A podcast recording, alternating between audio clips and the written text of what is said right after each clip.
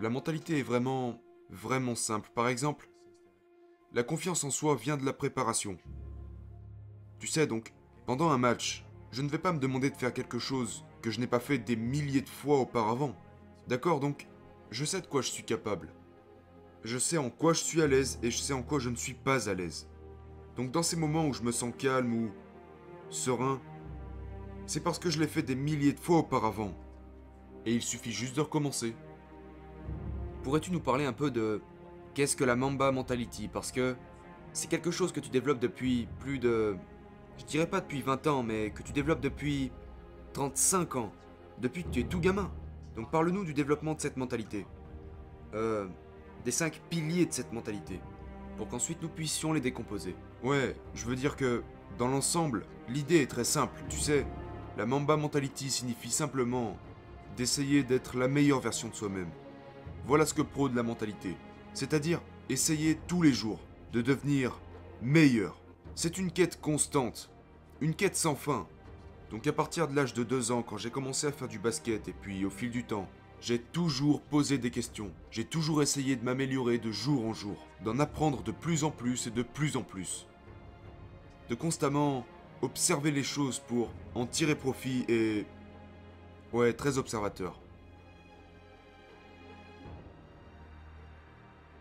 Cette passion est due à l'amour du jeu. Tu sais, j'aime absolument tout ce qui est rattaché comme l'odeur de la balle. Tu aimes l'odeur du ballon? Ouais, la balle, tu sais, l'odeur de tes toutes nouvelles chaussures de basket, ou le son de la balle qui rencontre le sol, Le grincement des chaussures sur le parquet ouais, le frottement de la balle contre le filet du panier. Genre, toutes ces choses que. que j'adore. Et donc, ma passion vient de là. Parce qu'une fois que tu as cet amour, tu veux juste faire partie de ces choses, en permanence. Je n'ai jamais. Je n'ai jamais voulu abandonner. Jamais. Littéralement. Tu sais, le jeu était juste une partie de moi-même. Donc, je n'ai jamais voulu abandonner. Même aujourd'hui en tant que retraité. Tu sais, tout ce que j'ai appris dans le basket, je l'ai raccordé à la vie. Tu sais, genre, le basket m'a aidé à être une meilleure personne. Comment ça? Eh bien, il y a des leçons de vie que tu vas retrouver dans le jeu, comme la communication, comme la générosité, l'attention aux détails, l'empathie, la compassion et toutes ces choses se retrouvent dans le jeu.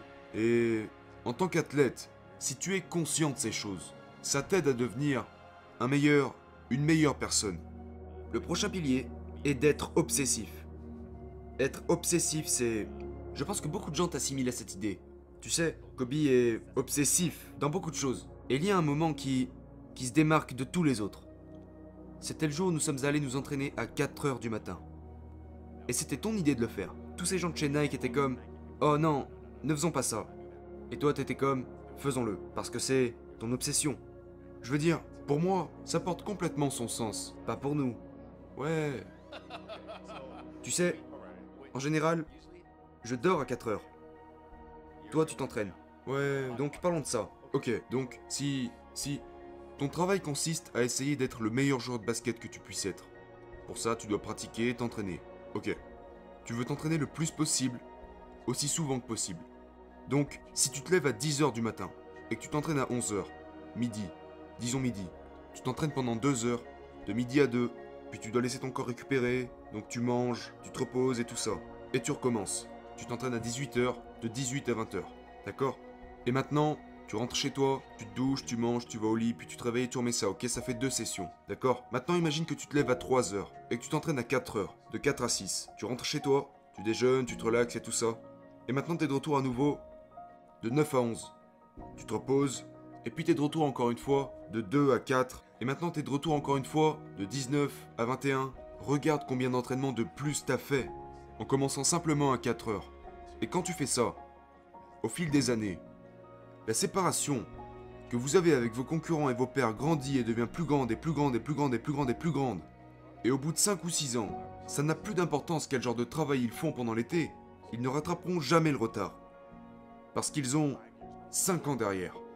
Il est donc logique de se lever et de commencer sa journée plus tôt pour pouvoir achever plus de travail. Est-ce que c'est génétique? Ou est-ce quelque chose que tu as enraciné et formé toi-même? Non, pour moi c'était c'était juste du bon sens, genre je peux si je commence plus tôt, je peux m'entraîner plus d'heures et je sais que les autres joueurs ne le font pas parce que je connais leur programme d'entraînement. Donc je sais que si je fais ça régulièrement au fil du temps, l'écart sera plus grand et plus grand et plus grand et plus grand et plus grand et ils ne pourront plus rattraper le retard.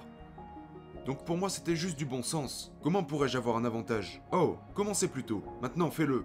Quand est-ce que tu as commencé à faire ça? Au lycée?